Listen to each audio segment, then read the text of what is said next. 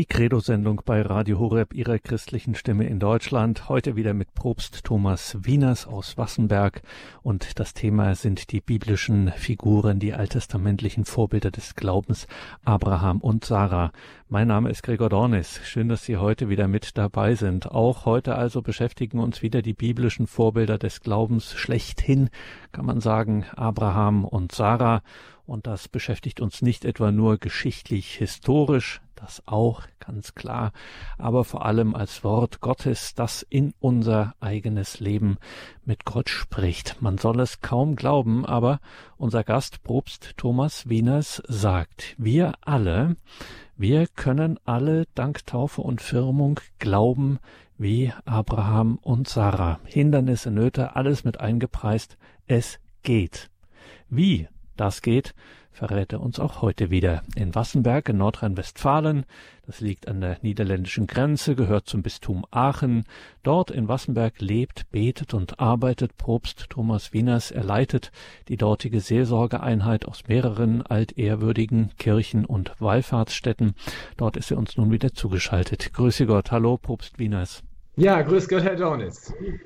Wir schauen also wieder in die Heilige Schrift. Liebe Hörerinnen und Hörer, da lohnt es sich, das in der Bibel mitzuverfolgen. Wir sind im ersten Buch Mose, dem Buch Genesis. Erstes Buch Mose. Und wenn wir dann von dort biblische Texte im O-Ton hören, dann werden die gelesen von Eva Lingens-Seidel, die bei Propst Thomas Wieners in Wassenberg mit dabei ist in dieser Sendung. Propst Thomas Wieners, Abraham und Sarah. Welche Episode nehmen wir denn heute ins Visier? Ja, es geht heute um die Zerstörung von Sodom und Gomorra, die sicherlich auch viele Fragen aufwirft.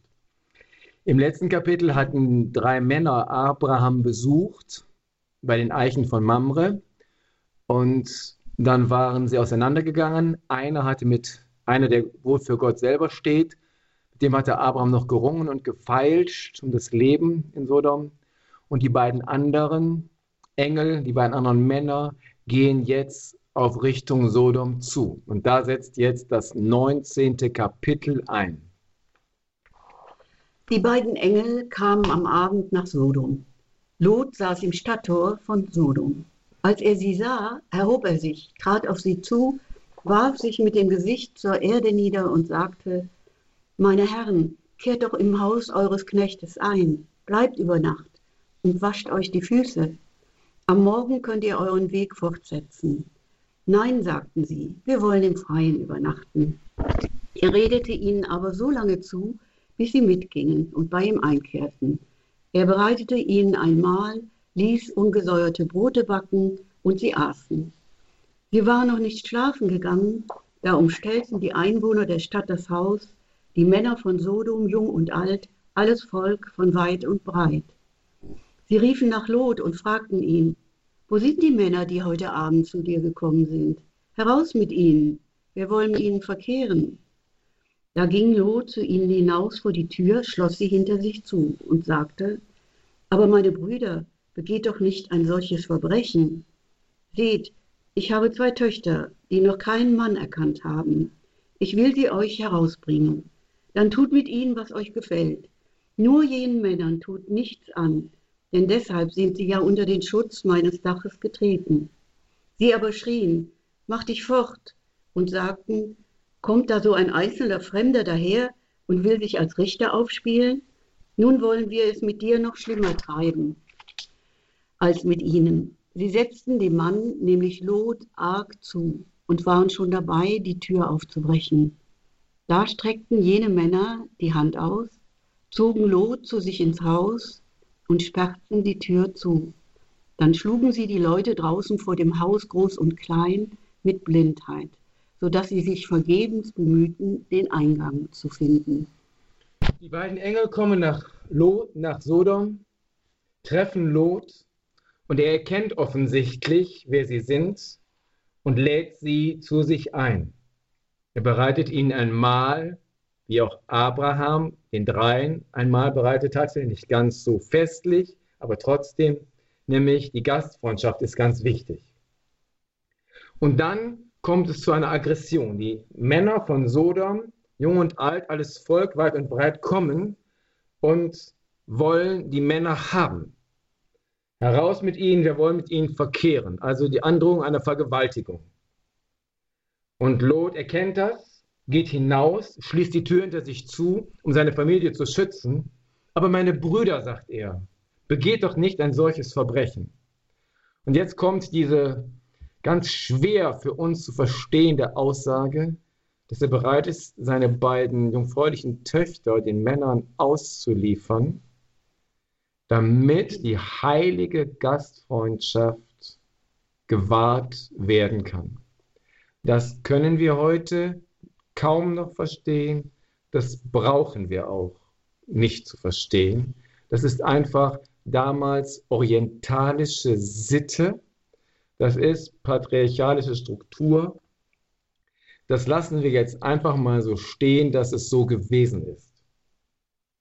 Denn dazu sind sie ja, ich muss die Männer schützen, denn dazu sind sie ja unter den Schutz meines Daches getreten.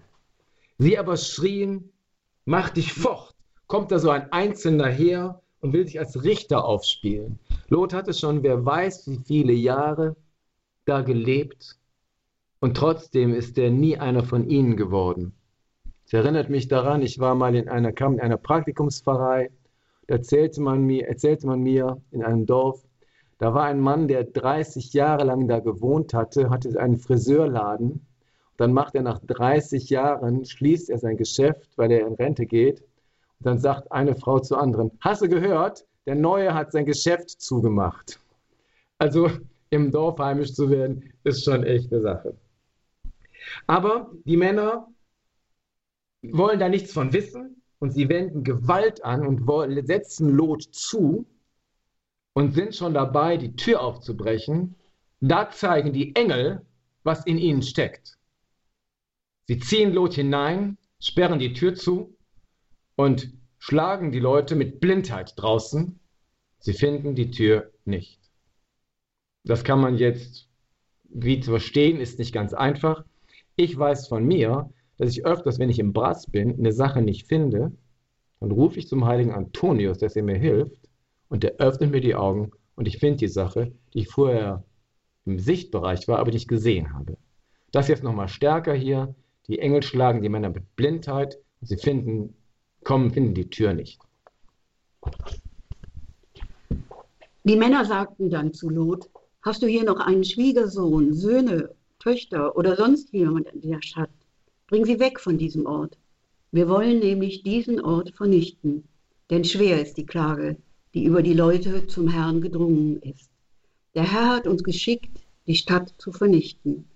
Da ging Lot hinaus, redete auf seine Schwiegersöhne ein, die seine Töchter heiraten wollten, und sagte, Macht euch auf und verlasst diesen Ort, denn der Herr will die Stadt vernichten aber seine Schwiegersöhne meinten, er mache nur Spaß. Als die Morgenröte aufstieg, drängten die Engel Lot zur Eile. Auf, nimm deine Frau und deine beiden Töchter, die hier sind, damit du nicht wegen der Schuld der Stadt hinweggerafft wirst. Da er noch zögerte, fassten die Männer ihn, seine Frau und seine beiden Töchter an der Hand, weil der Herr mit ihm Mitleid hatte, und führten ihn hinaus und ließen ihn erst draußen vor der Stadt los. Während er sie hinaus ins Freie führte, sagte er, Bring dich in Sicherheit, es geht um dein Leben. Sieh dich nicht um und bleib in der ganzen Gegend nicht stehen. Rette dich ins Gebirge, sonst wirst du auch weggerafft. Lot aber sagte zu ihm, Nein, mein Herr, dein Knecht hat doch dein Wohlwollen gefunden. Du hast mir große Gunst erwiesen und mich am Leben gelassen.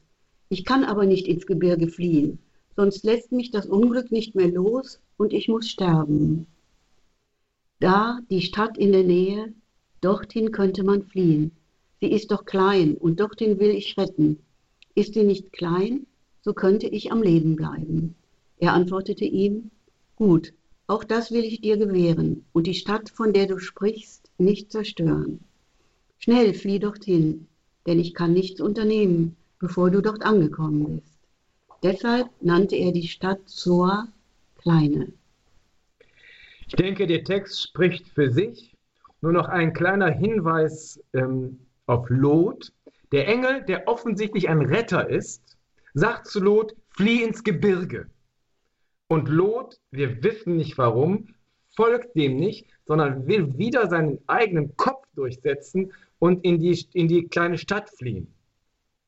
Er versteht offensichtlich nicht die Bedeutung dieses Gehorsams und auch das gewährt ihm der Engel, weil er, weil ihm Lot wichtig ist, um Abrahams Willen. Dann hatte der Engel noch gesagt, schau dich nicht um, während du fliehst, denn was, was du siehst, wird so grauenhaft sein. Und wir merken, dass die Familie von Lot sich ganz schwer tut mit dem Gehorsam. Und dann kommen sie in Zoar an. Als die Sonne über dem Land aufgegangen und Lot in Zoar angekommen war, ließ der Herr auf Sodom und Gomorra Schwefel und Feuer regnen, vom Herrn vom Himmel herab. Er vernichtete von Grund auf jene Städte und die ganze Gegend, auch alle Einwohner der Städte und alles, was auf den Feldern wuchs. Das mag man jetzt, dieses grauenhafte Zerstörungsereignis, mag man jetzt für bloße biblische Fantasie halten.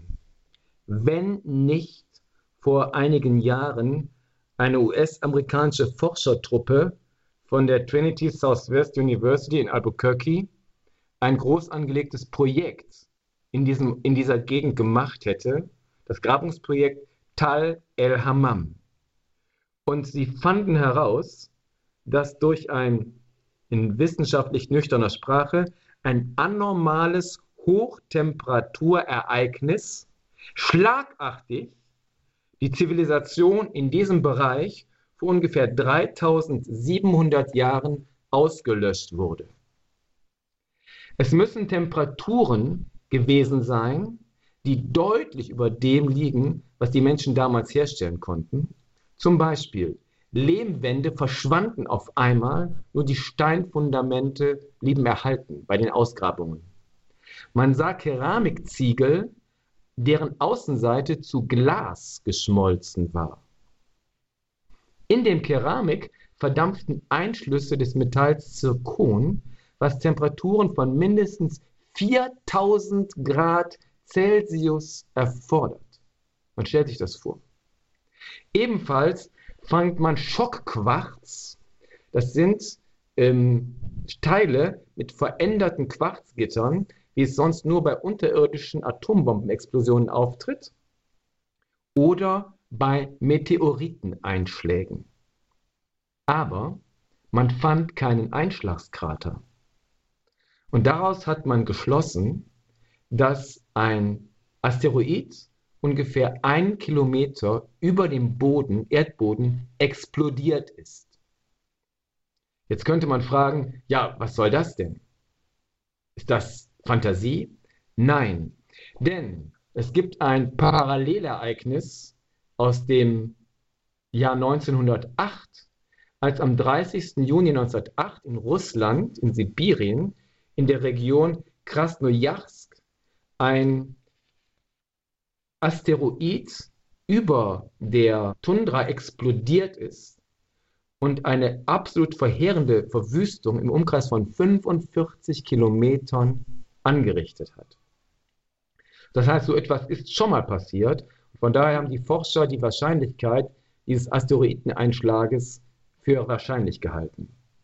Durch die große Hitze ist dann das Wasser des Toten Meeres, das ja extrem salzhaltig ist, ist verdampft, ist hochgepeitscht worden und dann ergoss sich eine extrem heiße, hyperkonzentrierte Salzsohle aus dem Toten Meer wie ein Tsunami auf das umliegende Land und macht es für lange Zeit unfruchtbar.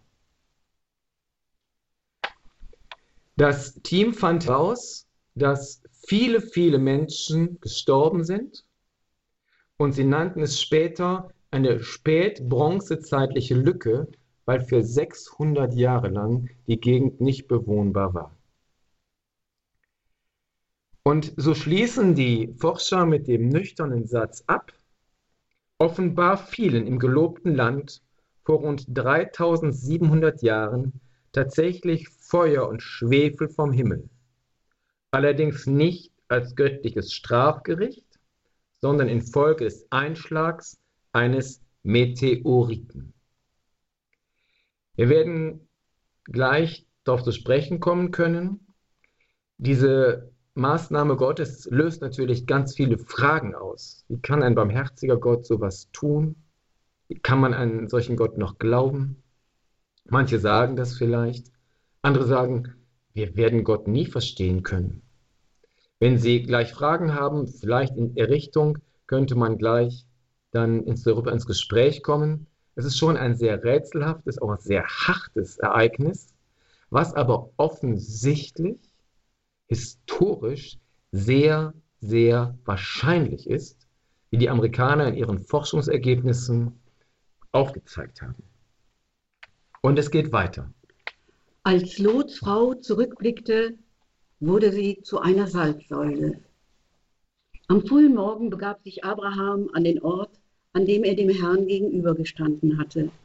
Er schaute gegen Sodom und Gomorra und auf das ganze Gebiet im Umkreis und sah, Qualm stieg von der Erde auf wie der Qualm aus einem Schmelzofen. Als Gott die Städte der Gegend vernichtete, dachte er an Abraham und ließ Lot mitten aus der Zerstörung fortgeleiten, während er die Städte, in denen Lot gewohnt hatte, von Grund auf zerstörte. Als Lots Frau zurückblickte, wurde sie zu einer Salzsäule. Das können wir im übertragenen Sinne auch für uns als wichtigen Hinweis sehen, dass der Blick in unsere Vergangenheit uns manchmal lähmen kann. Die Ereignisse aus der Vergangenheit, die schwierig, die dunkel waren, vielleicht traumatisierend, lassen wir sie ruhen.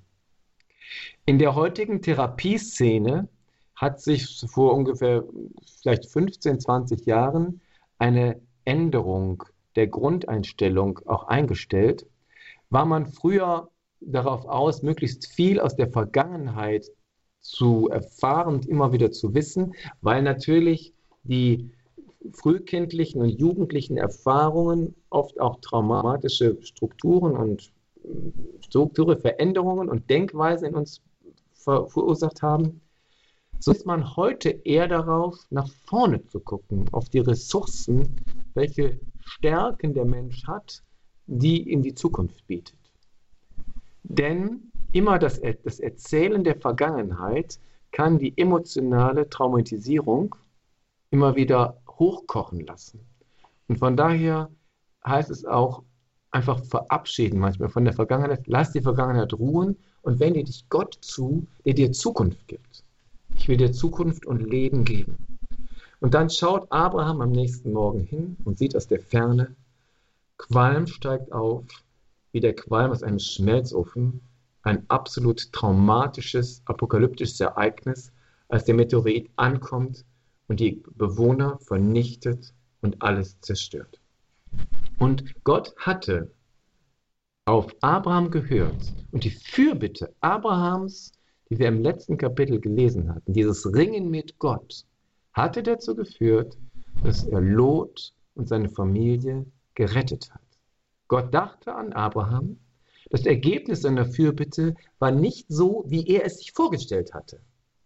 Aber Gott wusste, wie er die, die Fürbitte, den Einsatz Abrahams honoriert hat. Vielleicht kann das auch für uns eine Ermutigung sein, dass die, unsere Fürbitten nicht immer so erhört werden, wie wir es wünschen. Aber unsere jede Fürbitte, die wir aus ehrlichem Herzen richten, die hat eine Wirkung bei Gott. Die Stammväter der Moabiter und Ammoniter. Lot zog von Zoar weiter hinauf und ließ sich mit seinen beiden Töchtern im Gebirge nieder. Er fürchtete sich nämlich, in Zoar zu bleiben und wollte lieber mit seinen beiden Töchtern in einer Höhle wohnen. Eines Tages sagte die Ältere zur Jüngeren, unser Vater wird alt und einen Mann, der mit uns verkehrt, wie es in aller Welt üblich ist, gibt es nicht. Komm, geben wir unserem Vater Wein zu trinken und legen wir uns zu ihm, damit wir von unserem Vater Kinder bekommen. Sie gaben also ihrem Vater am Abend Wein zu trinken, dann kam die Ältere und legte sich zu ihrem Vater. Er merkte nicht, wie sie sich hinlegte und wie sie aufstand. Am anderen Tag sagte die Ältere zur Jüngeren, ich habe gestern bei meinem Vater gelegen, geben wir ihm auch heute Abend Wein zu trinken. Dann geh und leg du dich zu ihm. So werden wir von unserem Vater Kinder bekommen. Sie gaben ihrem Vater also auch an jenem Abend Wein zu trinken. Dann legte sich die Jüngere zu ihm. Er merkte nicht, wie sie sich hinlegte und wie sie aufstand. Beide Töchter Lots wurden von ihrem Vater schwanger. Die ältere gebar einen Sohn und nannte ihn Moab. Er gilt als Stammvater der Moabiter bis heute. Auch die jüngere gebar einen Sohn und nannte ihn Ben-Ami. Er gilt als Stammvater der Ammoniter bis heute. Das ist natürlich jetzt eine extrem unappetitliche Geschichte, dieser Inzest. Und wir müssen uns dem aber stellen. Lot zog von Zoar weiter hinauf und ließ sich mit seinen beiden Töchtern im Gebirge nieder. Lot, Lot, was machst du da? Du hast dich von Abraham getrennt, dem Segensträger. Du hast dir die fruchtbare Ebene ausgesucht, die sich bei näherem Hinsehen als wirkliche Problemregion herausstellte. Und jetzt bist du mit knappester Mühe und Not dem Verderben und dem Tod entronnen. Lot, wann besinnst du dich, dass du zum Segensträger zurückgehst? Hast du Abraham ganz vergessen? Ja, er hatte seinen Onkel vergessen. Und er lebt in seiner eigenen Blase. Und er zieht mit seinen Töchtern ins Gebirge und wollte lieber mit seinen beiden Töchtern in einer Höhle wohnen.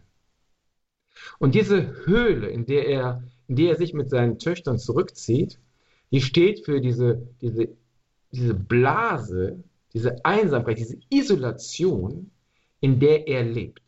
Und das überträgt sich auch auf die Töchter. Denn eines Tages sagt die Ältere zur Jüngeren, unser Vater wird alt und einen Mann, der mit uns verkehrt, wie es in aller Welt üblich ist, gibt es nicht. Töchterchen, was redest du da? Die Welt ist doch nicht untergegangen, als der Meteorit auf Sodom fiel, sondern es ist ein Ereignis in einem Ort gewesen. Aber die Welt geht doch weiter. Es gibt doch viele, viele, viele Männer noch in dieser Welt, die ihr heiraten könnt.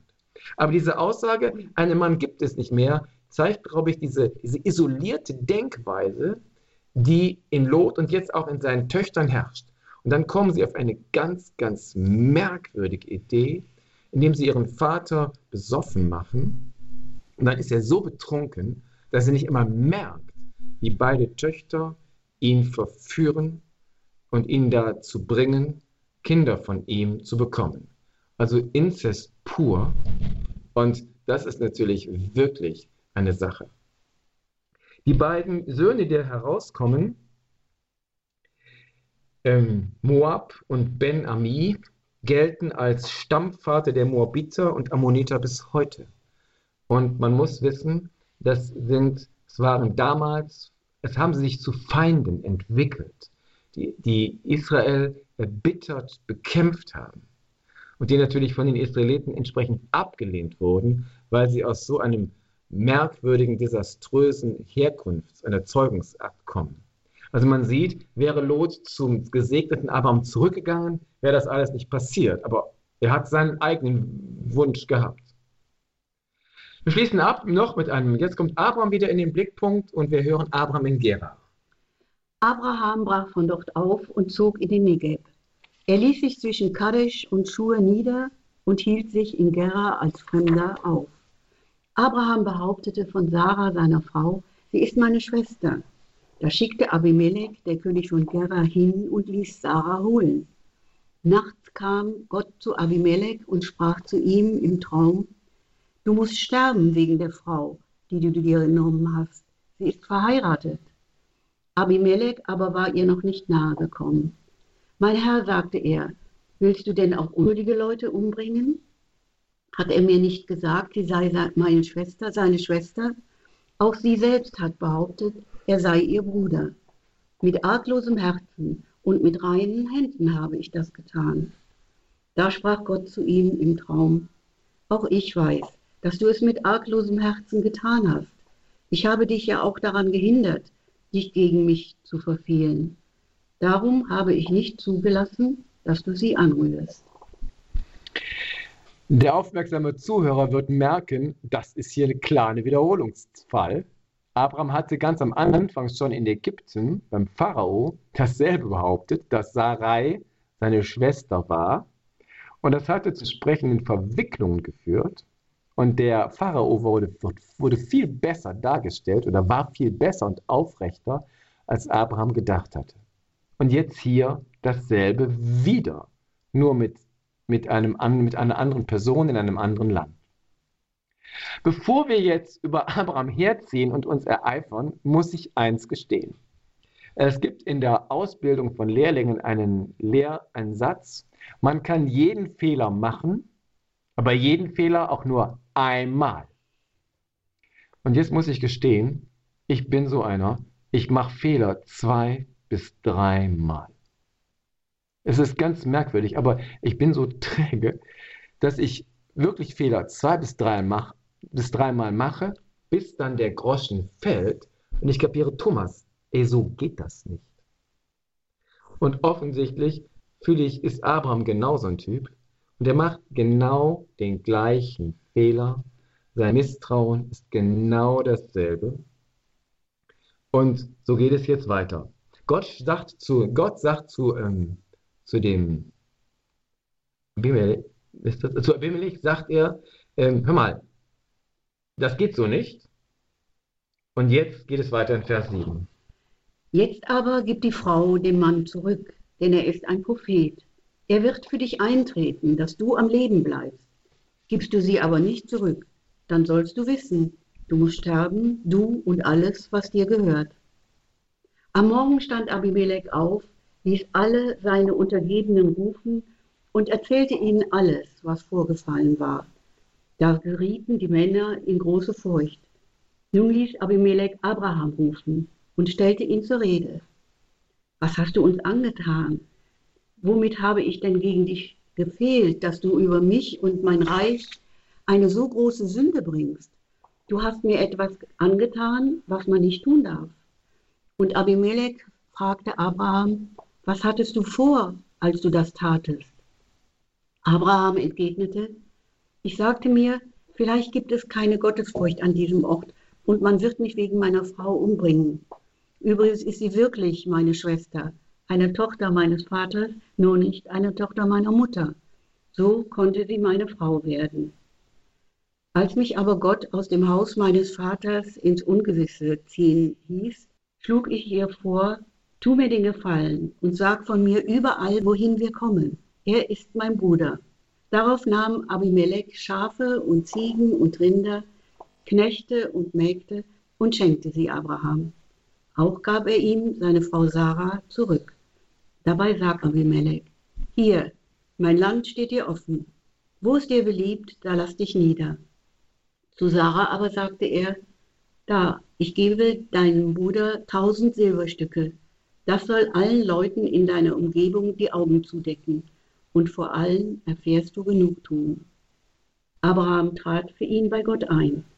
Da heilte Gott Abimelech, auch seine Frau und seine Dienerinnen, sodass sie wieder gebären konnten.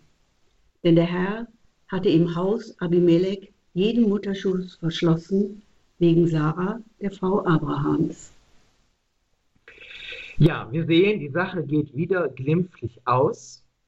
Was ich sehr schön finde, ist, Gott bezeichnet dem Abimelech gegenüber Abraham als ein Prophet, denn er ist ein Prophet.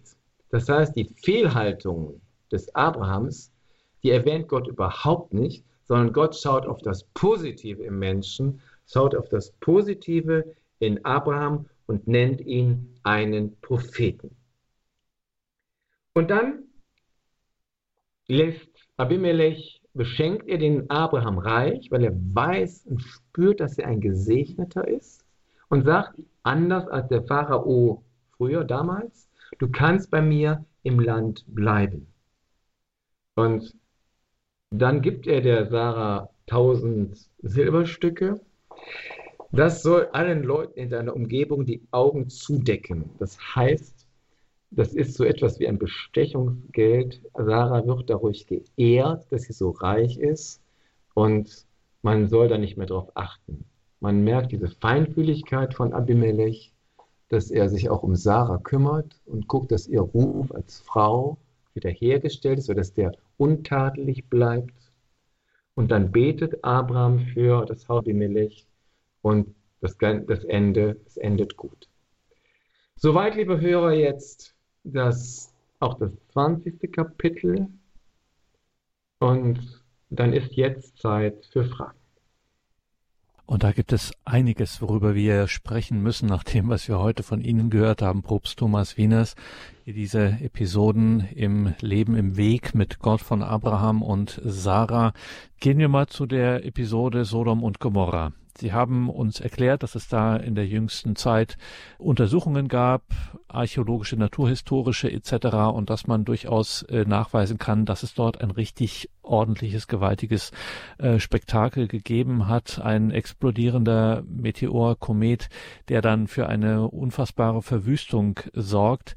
Damit hätte man ja eigentlich diesen biblischen Bericht zum einen bestätigt, nämlich dass da was passiert ist. Nun könnte man aber sagen, na ja, jetzt haben wir hier eine naturwissenschaftliche Erklärung und weil damals eben in der Zeit vor ein paar tausend Jahren die Leute sich das nicht erklären konnte, ist dann irgendwie so diese äh, Vorstellung vorgekommen, na, da muss ja Gott irgendwie gestraft haben, aber heute wissen wir es besser. Tun wir das?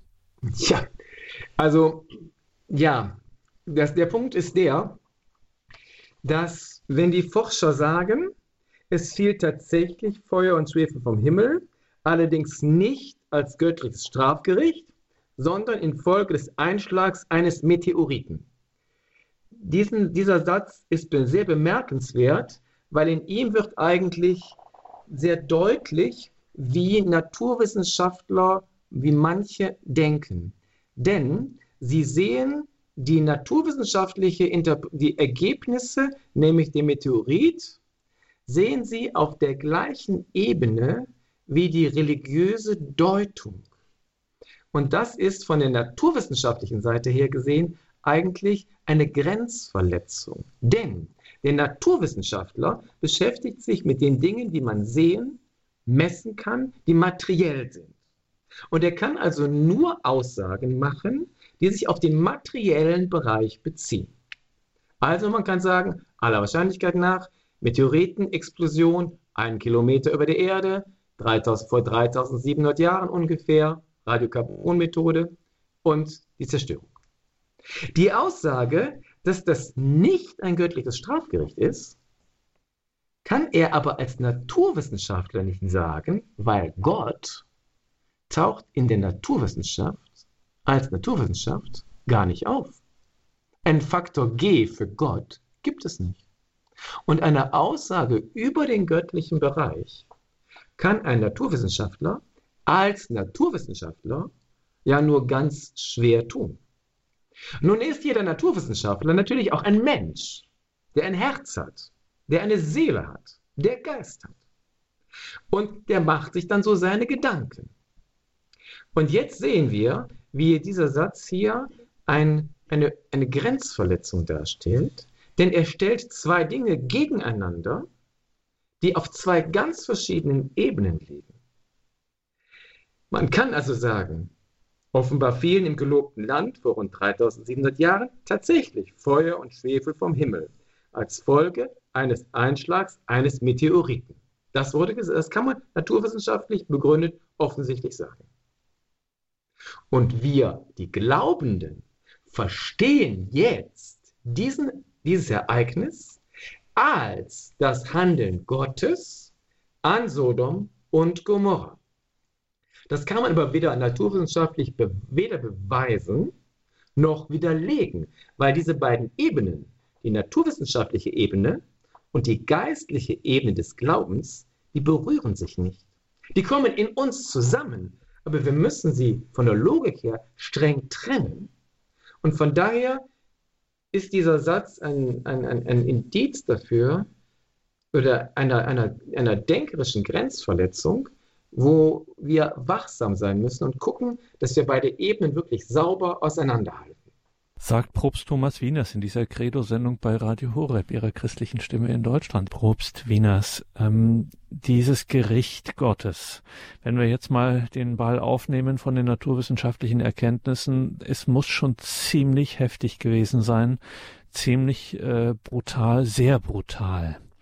Wie bringen wir das, diese Zerstörung Sodoms und Gomorras und also der Städte der Gegend, wie es dann auch heißt, wie bringen wir das denn mit unserem Gottesbild zusammen? Dieses schreckliche Ereignis, diese furchtbare, in Sprachgebrauch dann Strafe Gottes. Tja, das ist wirklich nicht einfach. Der erste Grundsatz, der aber wichtig ist, um die Bibel zu verstehen, wäre, dass man die Ereignisse der Vergangenheit am besten immer mit den Maßstäben der Vergangenheit misst und nicht nach heutigen Maßstäben, die sich ja weiterentwickelt haben.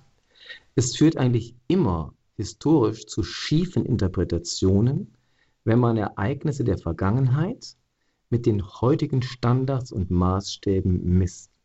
Und von daher haben wir einfach festzustellen, Gott hat das so gesagt wir haben ja auch an anderen Stellen, zum Beispiel, wenn Gott den Israeliten befiehlt, ein Volk umzubringen, auch die gleiche Frage, wie kann das, wie kann so etwas sein? Ich weiß es auch nicht. Ich kann nur zwei kleine zaghafte Versuche machen. Der erste Punkt ist, dass Gott sich hier und in der Geschichte Israels eigentlich immer wieder als der zeigt, der wirkmächtig auf der Seite Israels ist. Er will das Vertrauen Abrahams und er will das Vertrauen der Israeliten gewinnen. Der zweite Punkt ist, ich kann nur sagen, Gott gehören alle Menschen. Und es ist offensichtlich so, dass das, was da in diesen Städten abging, Gott so gereizt hat und dass es ihm so gegen den Strich ging, dass sein Herz von der Würde des Menschen so verletzt hat. Diese Gewalttätigkeit, dieses Unrecht, dass es ihm so gegen das Herz ging, dass es ihm so das Herz zerrissen hat, dass er in seiner Weisheit beschlossen hat, diesen Ort aufzugeben und die Zerstörung das einzige, die einzige Möglichkeit war, ein noch größeres Unheil und Unrecht zu verhindern. Ich weiß, dass das eine ziemlich kritische Aussage ist, aber ich weiß wirklich nicht mehr, was ich sonst sagen soll, bis auf den zweiten Punkt, dass wir Menschen Gott einfach nicht verstehen können. Wir können Gott nicht mit unserem Verstand umfassen und Gott bleibt immer ein Geheimnis für uns. Und ich weiß nur eins, Gott ist immer gut und er ist immer gerecht. An diesem Grundsatz halte ich, versuche ich mein ganzes Leben lang festzuhalten, Gott ist immer gut.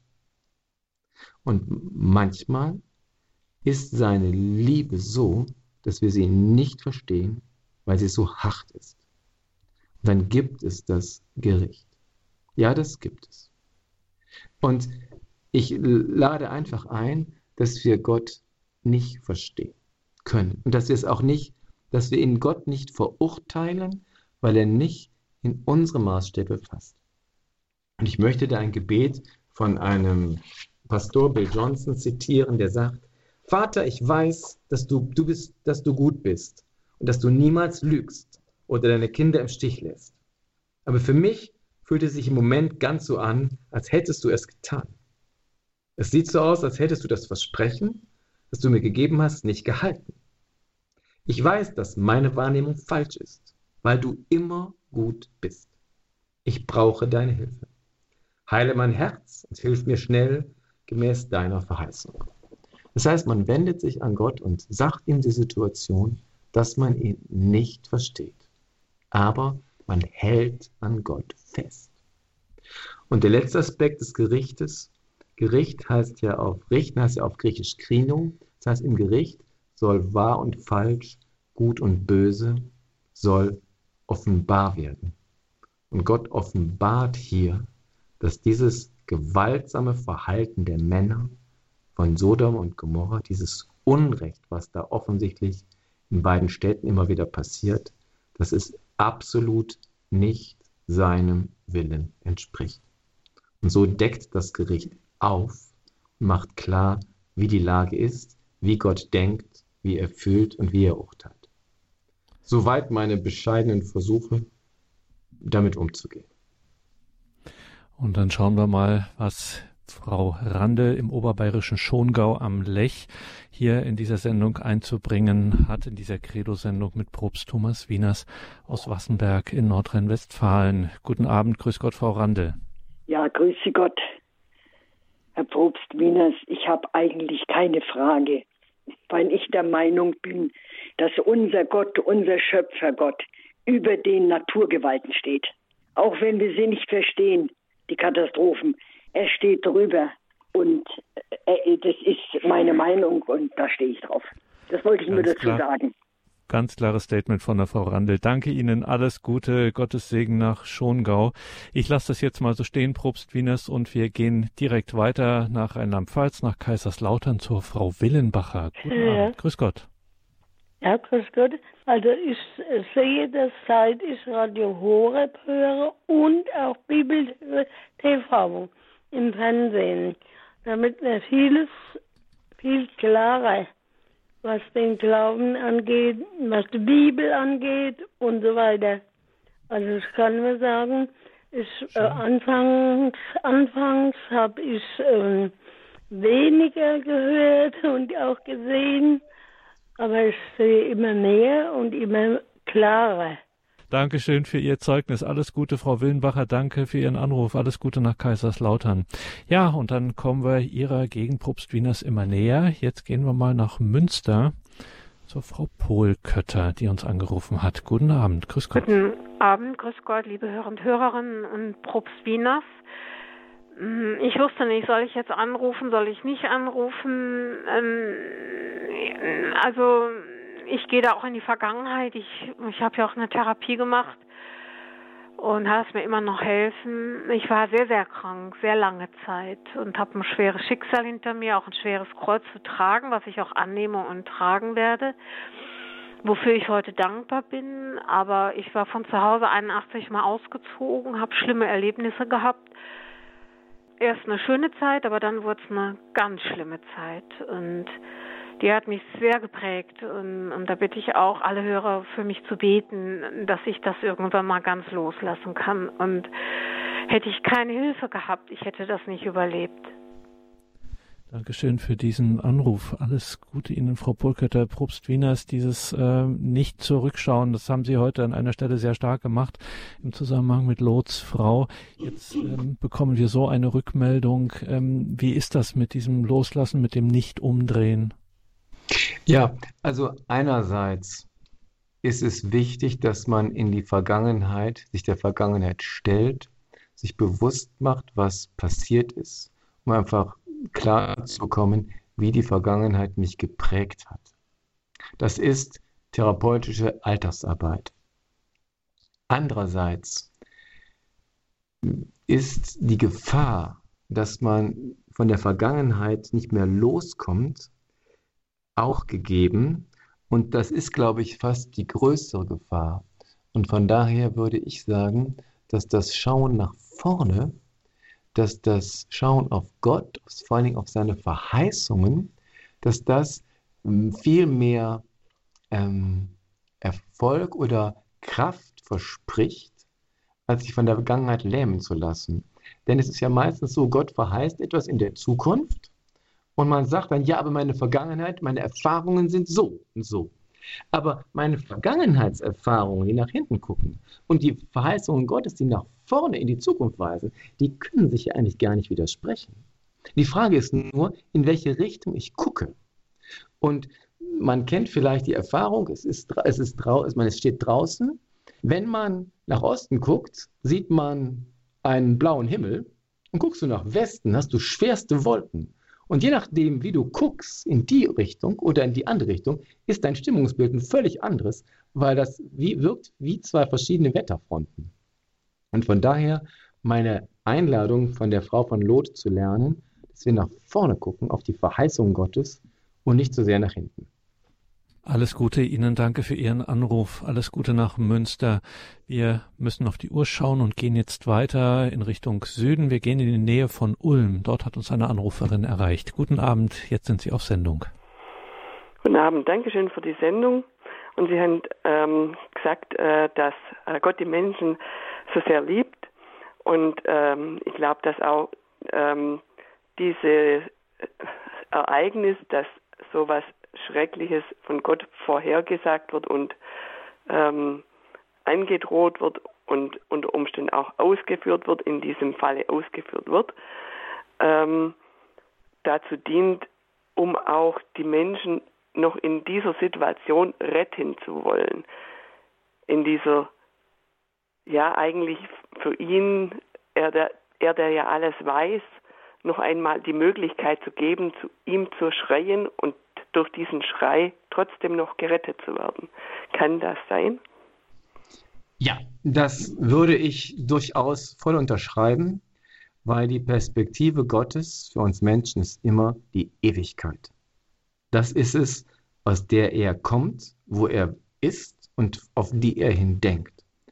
Und wir Menschen sehen leider oft nur unser irdisches Leben und bewerten alles, was er tut und wirkt, nur nach dem, wie es uns irdisch ergeht und was uns das irdisch bringt.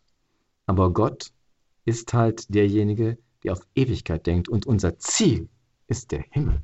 Unser Ziel ist, dass unsere Seele so ist, dass sie bereit ist, vor Jesus zu treten, die Vergebung von Jesus anzunehmen, dass wir unser Leben vor Jesus hinlegen, von ihm umarmt werden und er uns dann in den Himmel zu sich aufnimmt. Und das ist letztlich das, das der Himmel ist das Ziel. Und da setzt Gott manchmal ganz ungewöhnliche Maßnahmen an, die eigentlich nur dann wirklich Sinn machen, wenn man sieht, dass sie auf die Ewigkeit hin ausgerichtet sind. Und in diesem Sinne würde ich Ihnen da jetzt völlig recht geben. Vielen Dank. Danke Ihnen für die Frage. Alles Gute nach Ulm, Gottes Segen. Und wir gehen weiter ins Berchtesgadener Land, nach Bad Reichenhall, zu Frau Stange, die uns angerufen hat. Guten Abend.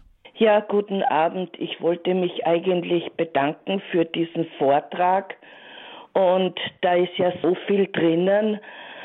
Und ich kann nur sagen, also es steht immer wieder in der Schrift, dass wir Gott vertrauen sollen und nicht auf unsere Vernunft. Wir können Gott nicht rein mit der Vernunft dienen oder verstehen, weil er sagt ja auch, meine Gedanken sind nicht eure Gedanken. Und zu diesen Geschichten da Sodom und Gomorra, Sie haben das sehr schön herausgearbeitet. Die Menschen damals hatten eine ganz andere Bewusstseinsstufe wie wir heute. Und was mir aber sehr sympathisch ist, auch im Alten Testament, so brutal das Ganze ist, dass das nicht verschönert wird, sondern dass das einfach dargestellt wird, wie es war die Sünde und wie schrecklich. Und dass Gott die Sünde hasst und er immer einen Weg hat auch zum Heil. Und es ist ein Weckruf an das Volk gewesen und auch an Abraham und Lot. Aber Ungehorsam heißt es auch, ist wie Zauberei. Und sie haben das sehr gut herausgearbeitet, alles. Dafür möchte ich Ihnen danken. Und da ist mir wieder so gekommen, also mit rein mit der Vernunft kann man Gott nicht dienen oder verstehen. Das sagt schon Meister Eckhart, wenn ich alles wüsste, dann könnte ich nicht mehr an Gott glauben, weil dann wäre ich selbst Gott. Und so gehen wir im Glauben und Vertrauen. Dankeschön. Danke Ihnen für diesen Beitrag, Probst Wieners. Ich gebe Ihnen gleich noch Gelegenheit dazu, kurz vielleicht noch was zu ergänzen. Ich muss nur an dieser Stelle jetzt aufgreifen, einfach um zu sagen, das ist ja eine Reihe, die aus mehreren Teilen besteht. Wir haben noch einen Teil auch vor uns, also herzliche Einladung, das auch äh, in unserer Mediathek äh, sich dann anzuhören, das auch zu teilen. Es ist genau und das äh, Thema hier Vertrauen auf Gott, den Verheißungen trauen, Bund, Glaube bei Abraham und Sarah, das ist genau auch das Thema. Deswegen, das lohnt sich auf jeden Fall, das nachzuhören und auch zu teilen. Und einen Anrufer haben wir noch. Ich schaue ein bisschen scheu auf die Uhr. Aus dem Odenwald hat uns Herr Nagel angerufen. Guten Abend, grüß Gott. Ja, guten Abend, grüß Gott. Am Dienstag äh, lief hier in Radio Horeb eine Sendung mit, ähm, ähm, mit dem äh, Bruder Jan und der Bruder Jan, der hat gesagt, er glaubt nicht an äh, Strafe Gottes. Er sieht das so, dass äh, wir von unserem eigenen Sündengesetz bestraft werden. Mhm. Ja, ja, da müssen wir Ihnen auf jeden Fall noch Gelegenheit geben. Probst Wieners, Sie haben zwei Minuten. ja, ja da würde ich, würd ich auch zu sagen, Gott liebt uns ja und das meiste der Sünden, nein, und, die, und Gott lässt uns aber in unserer Freiheit die Konsequenzen unseres Fehlhaltens am eigenen Leib erfahren. Da würde ich völlig dem Bruder Jan völlig korrekt recht geben. Und das gilt auch auf eine geheimnisvolle Weise hier vor Sodom und Gomorra. Gott ist kein strafender Gott, sondern ein liebender Gott, der aber unsere Freiheit respektiert und uns erfahren lässt, welche, welche Konsequenzen es hat, wenn wir uns von ihm abwenden und damit dem, dem Dunkel zuwenden. Der uns quasi hinterherläuft, aber uns nicht ankettet. Super gut, genauso, ja. Mhm. Sehr schön. Wunderbar. Danke Ihnen allen, dass Sie sich hier beteiligt haben in dieser Sendung.